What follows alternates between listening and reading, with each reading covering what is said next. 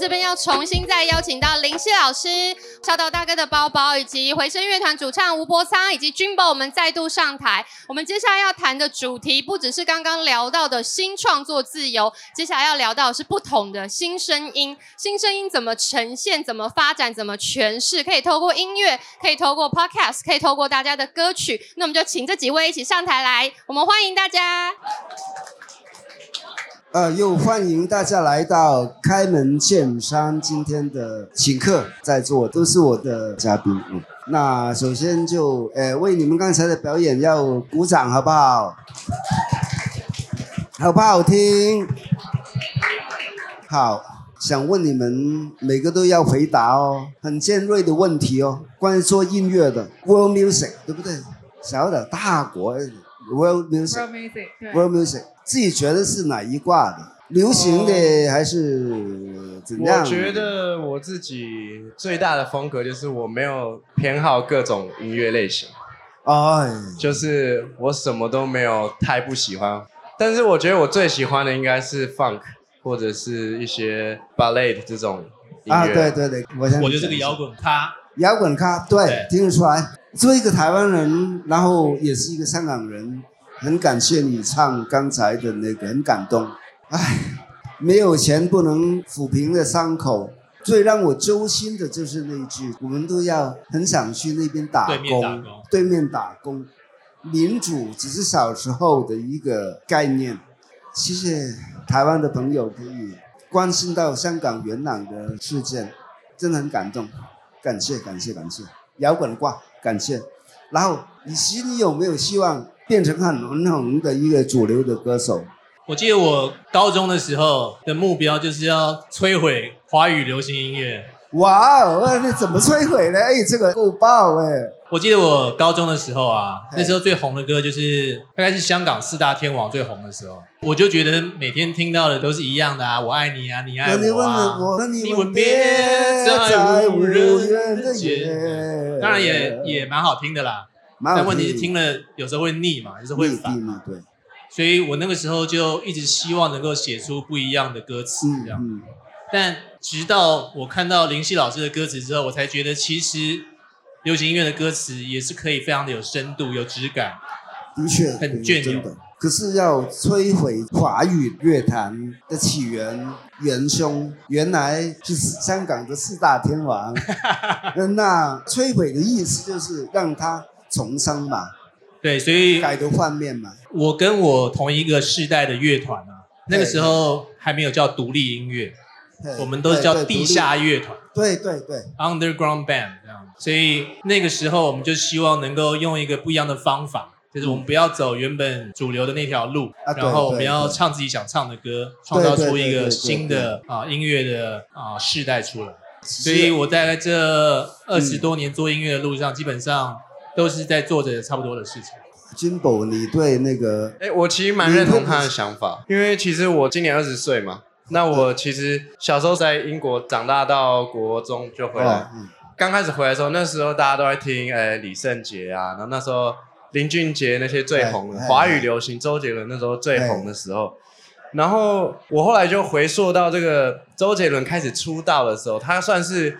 开启了华语抒情乐坛，这个算是始祖。那我就觉得说，哎，当我们这一代的人开始听腻这种音乐之后，我们这一代长大之后，我们的音乐会长什么样子？那其实市场跟我想的差不多。那时候刚开始出来嘻哈音乐，然后一直到近几年有华语 R&B 的市场，然后觉得很多人会问说，哎，像做华语抒情歌，爸爸妈妈都会听，听得懂，然后也喜欢。可是你那个念那个 rap，然后字那么多，爸爸妈妈又跟不上，也不会念。啊。但是我觉得这个其实就是一个文化上的差异，以及世代上的 generation gap。我就觉得说，如果今天是一个美国的阿公，然后他听到嘻哈饶舌音乐，他会不会念？我觉得会。是对，所以我就觉得说，这个只是因为在网络普及的时代，因为不像是以前你要。可能听一个外国乐团，什么 Beatles，你要翻山越岭跑去美国买，对啊，不然就是你要去抓盗版，又很辛苦。是，现在就是网络上哇，Spotify、KKBox，你上去什么都可以，什么音乐都有。对，所以我觉得整个世界就会变成一个地球村的概念，可能就是哦，隔壁村子美国人又发了一首歌这样子。所以我就觉得说，我们在吸收音乐养分上变得很国际化，所以会接触到嘻哈、R&B 这种比较西洋类型的音乐是很正常的事情，是很正常的。对，所以我觉得我们，我觉得我跟你的想法很像，就是我们目标就是翻转这个上一个世代的流行的音乐，然后创造出我们自己喜欢，不一定。假如说你喜欢摇滚，我喜欢 funk，我们不一定喜欢同一种音乐，但是我们都支持彼此。然后一起成为这个世代大家会听的音乐。对，刚才刚才你之前提到一个一点，我觉得很有趣，就是也很好玩的一句话，就是说什么音乐我都没有特别的要排斥或者什么，这种态度 open 的时候，我觉得就是正如刚才国强讲，独立乐团之前名声没那么好嘛，地下都是地下。好像见不得光一样，好像 world music 也是，好像分类为冷门的，或者是呃算是地下。好像地下的人呢，只是现在都换了。我觉得真的，独立乐有它的，就是说，比方说 Jimbo 想唱什么就唱什么，自己词自己写嘛。我记得你有一首歌叫《毕竟是爱过》。比较古文那个是近是卓非嘛？呃，如今人事已非。啊，人事已非。I got nothing to say。是，如果不是你自己一手包办那个质感的话，可能以我的经验呐，我写那么多的歌词，如果忽然来一句这样的话，可能就会那个制作人有意见。就是这个古文呢，突然变成一个英文。哎，对，突然来一个英文，可能就会呃有意见。我其实哦，挺羡慕你们。可以这样子弄那些音乐，然后我做一个写词的，比方说你我们写，呃，可能我如果真要写歌词的话，会完全不一样的世界。可是我们就没有这个机会。哎，你觉得自己是主流还是有没有希望作为主流，然后很红很红？我其实跟他们两个比较不太一样，因为我不是在音乐界出身的人，然后我其实就是一直很希望可以环游世界，然后去各个国家旅行。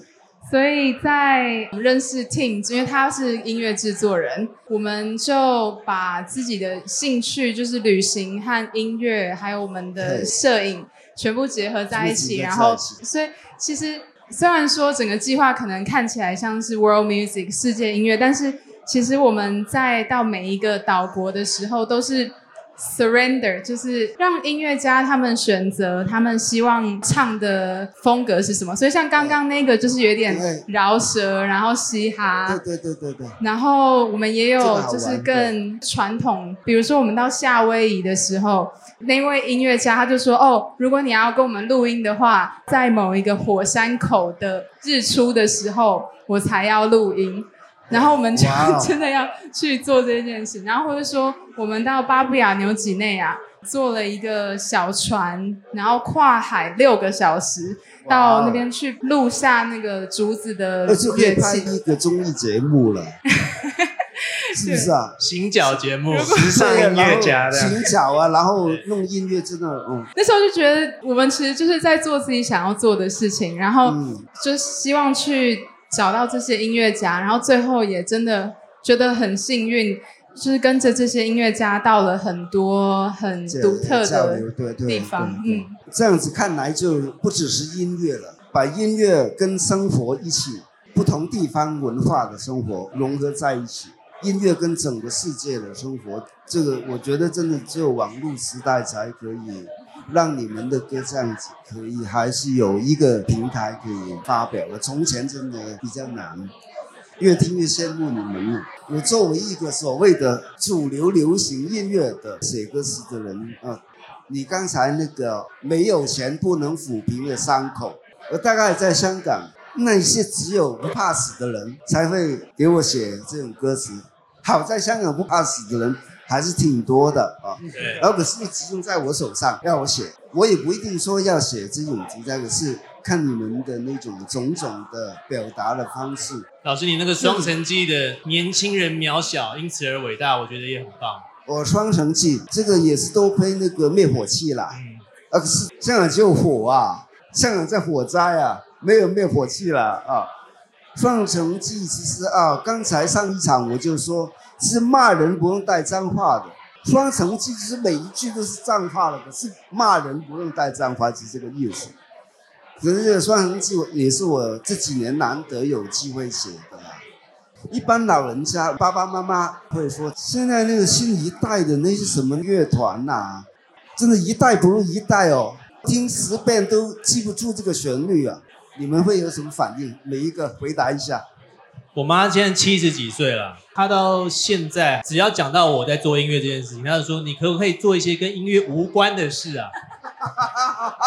整个就否定了。跟我阿姨，我阿姨大概也七十岁左右，但他们也会给建议，比如说他们也会说：“你这歌词写的不够直白，你的旋律不够朗朗上口，不行。”朗朗上口，对对对对。你这舞台肢体动作要去找老师练，你那个动作都不好。就老是就是那些典型的综艺节目的那些。对，但我妈妈也很可爱，哎，她会偷偷的去那个 live house 看我的表演。哦。所以我就会余光瞄到，哎，台下有一个老人在那里。哎，又还还是有听众了。然后我记得有一次印象最深刻，就是我们表演完在外面帮大家签名嘛，然后我们就有工作人员偷偷跑过来跟我说，哎，博尚博尚，你妈妈在外面跟大家送客，好可爱，真的好可爱。就我妈妈在外面门口跟每一个人说，谢谢你们来听吴博昌，谢谢你们今天来，哎呀，太可爱了。所以我相信他心里还是很以我为傲啦。只是就是要念两句的，只是对对要要要事先念了，否则就不算老人家了嘛。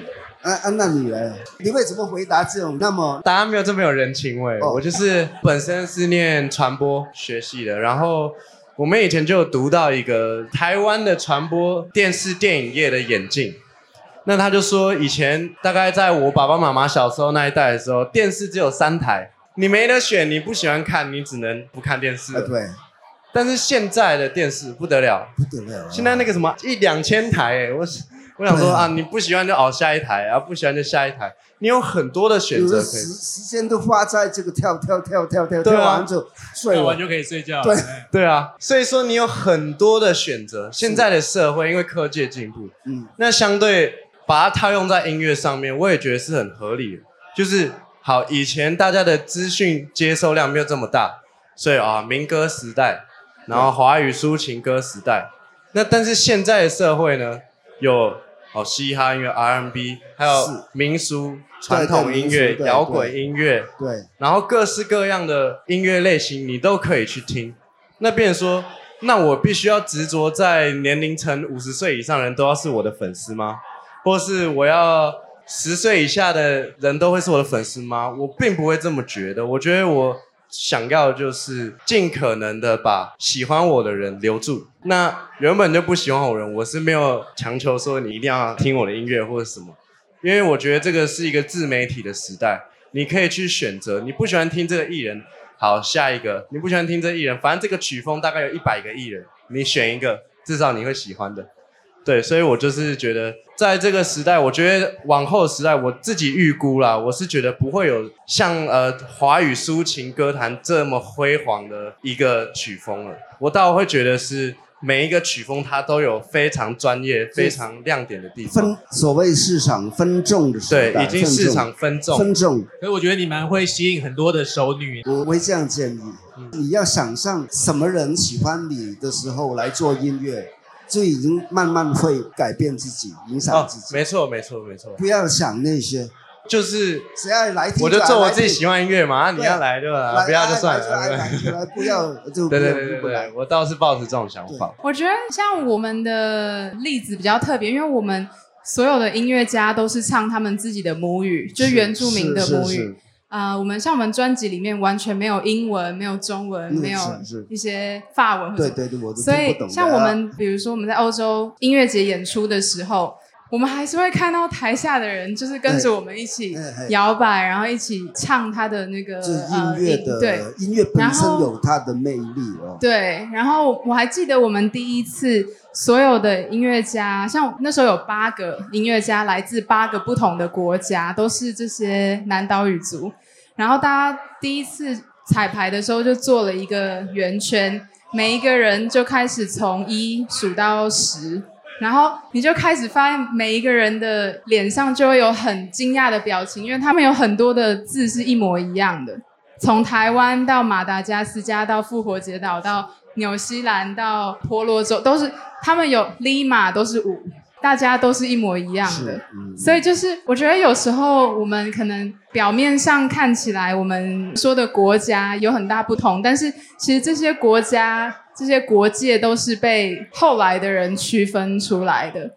就是原本这些国界在这个海洋上面是不存在的，所以我们希望传达的是这个讯息。嗯嗯。因为这个网络的时代，每一个有才华的人，真正真的不会有那个所谓怀才不遇。歌本身是用来听的啦，没有常常说，呃，什么，特别是 R&B 的旋律，根本没有讲究所谓什么记忆点的。你要摧毁的华语乐坛，一般就是那个记忆点很重要。我这感觉是到基点那个情绪啊，那个人可能那个歌手或者是填词人可能会有这个躁郁症，本来是很优越的，到负个基点的时候，忽然就很暴躁，情绪整个爆发，哒出来，这是很典型你要摧毁的那一种嘛。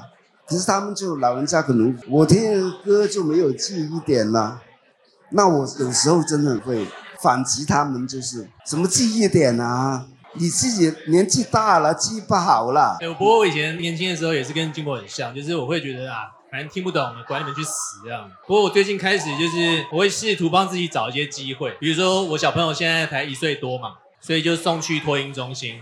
然后有一次我就发现那个托婴中心的老师，他们从小都在放五月天给小朋友听这样，然后我才想说哇，五月天可以红这么多个 generation。原来是有做这件事情这样子，因为老师从小就开始帮他们养成歌迷，然后我就跟老师讲说，老师其实我也玩团哎，你要不要有机会的话放一下我的歌给小朋友听这样？就后来呢，他们就买了五张票，老师跟自己的家人要来看，然后他们说很喜欢。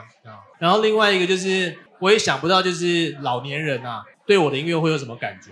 我前一阵子开始写一些文章。然后讲我以前大学时候啊，一边玩音乐啊，一边做一些很荒唐的事啊，可能打麻将打四十八小时啊，然后跟大哥哥上酒店啊，然后做一些 crazy 的事情，然后喝酒可能从楼梯上滚下来这些事。结果我几个长辈他们的一群朋友，他们都是蛮事业有成的，大概六七十岁的人，他们觉得我的文章很励志。所以他们因此呢，有大概十几个，他们算是郊西旅游团，都会常常去踏青啊，呼吸新鲜的空气啊。这种老年人，他们团购了一整套的我的 T 恤，说要当成他们的队服这样。所以我觉得有时候自己尝试去找一些机会，说不定能够吸引到一些你想象不到的族群。对呀，有时候真的我觉得过分的气化，前期的气化特别是就会影响创意。最软弱的就是创作人。最胆小的是创作人，你们有没有这种感觉？不晓得，可能你们比较独立了。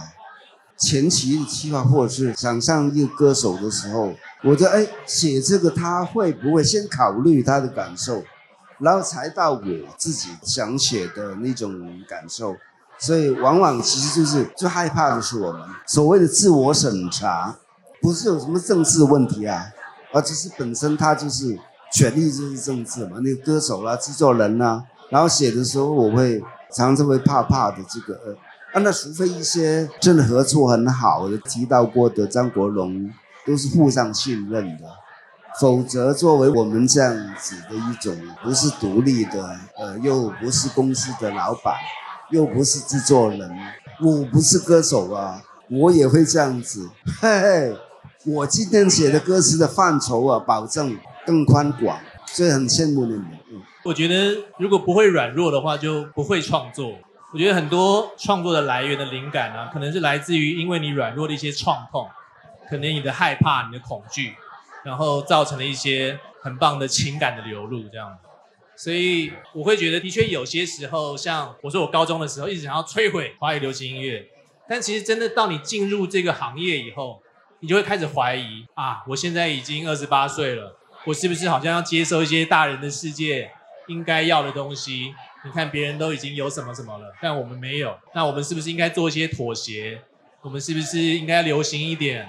我们是不是应该尝试一些所谓朗朗上口的东西等等？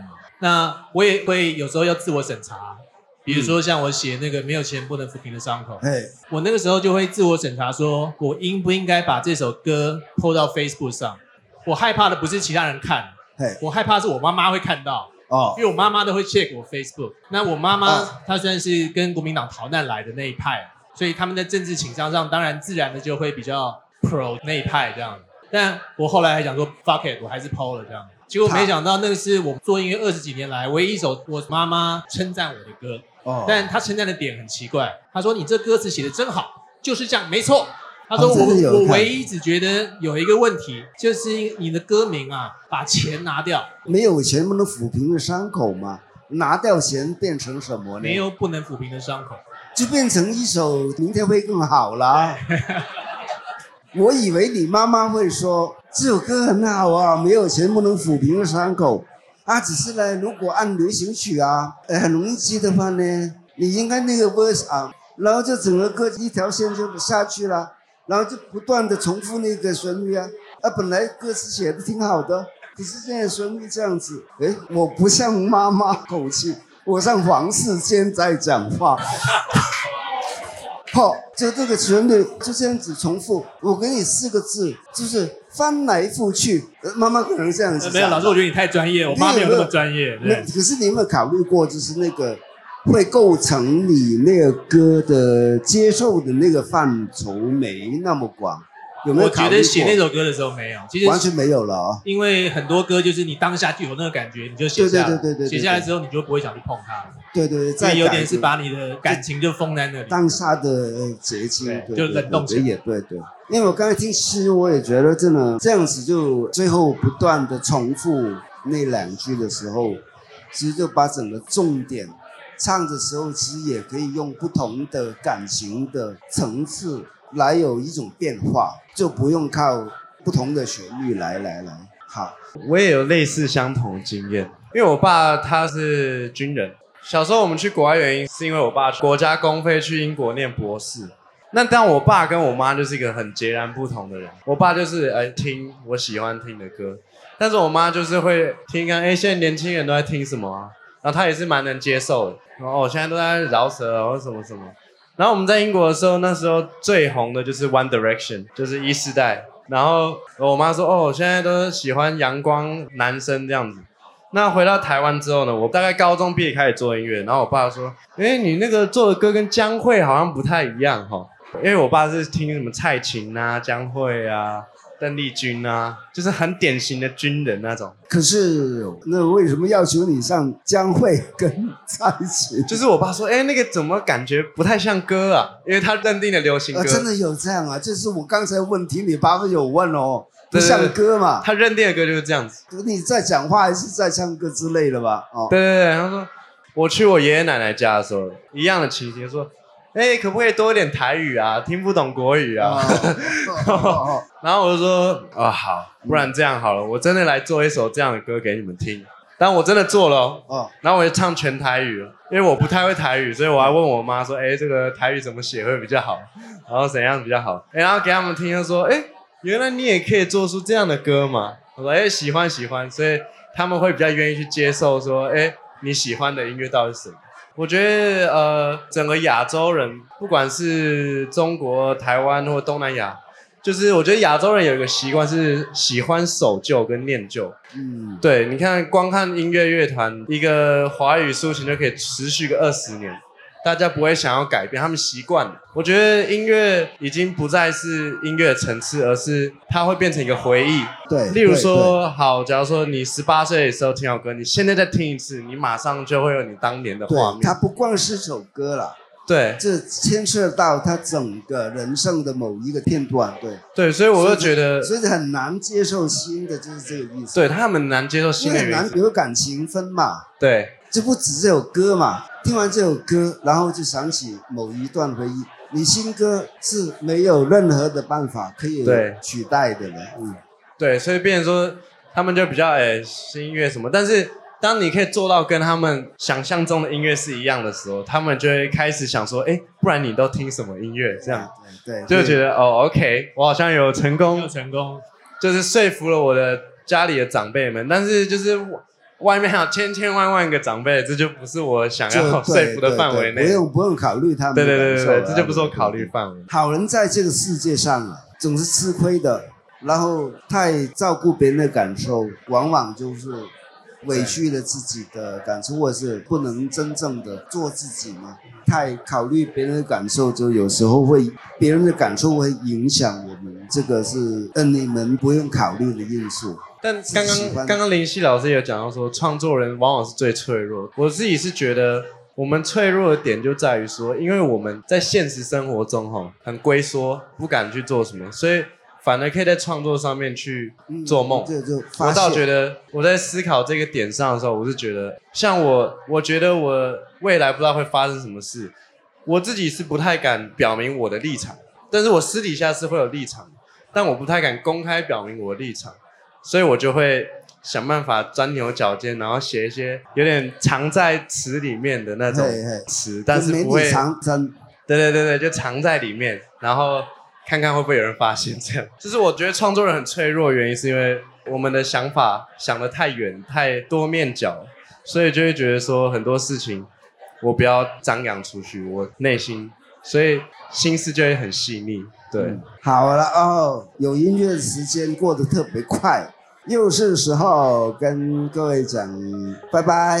哇，我们谢谢几位台上表演创作者及林夕老师跟我们精彩的分享。今天也很谢谢大家的时间，谢谢。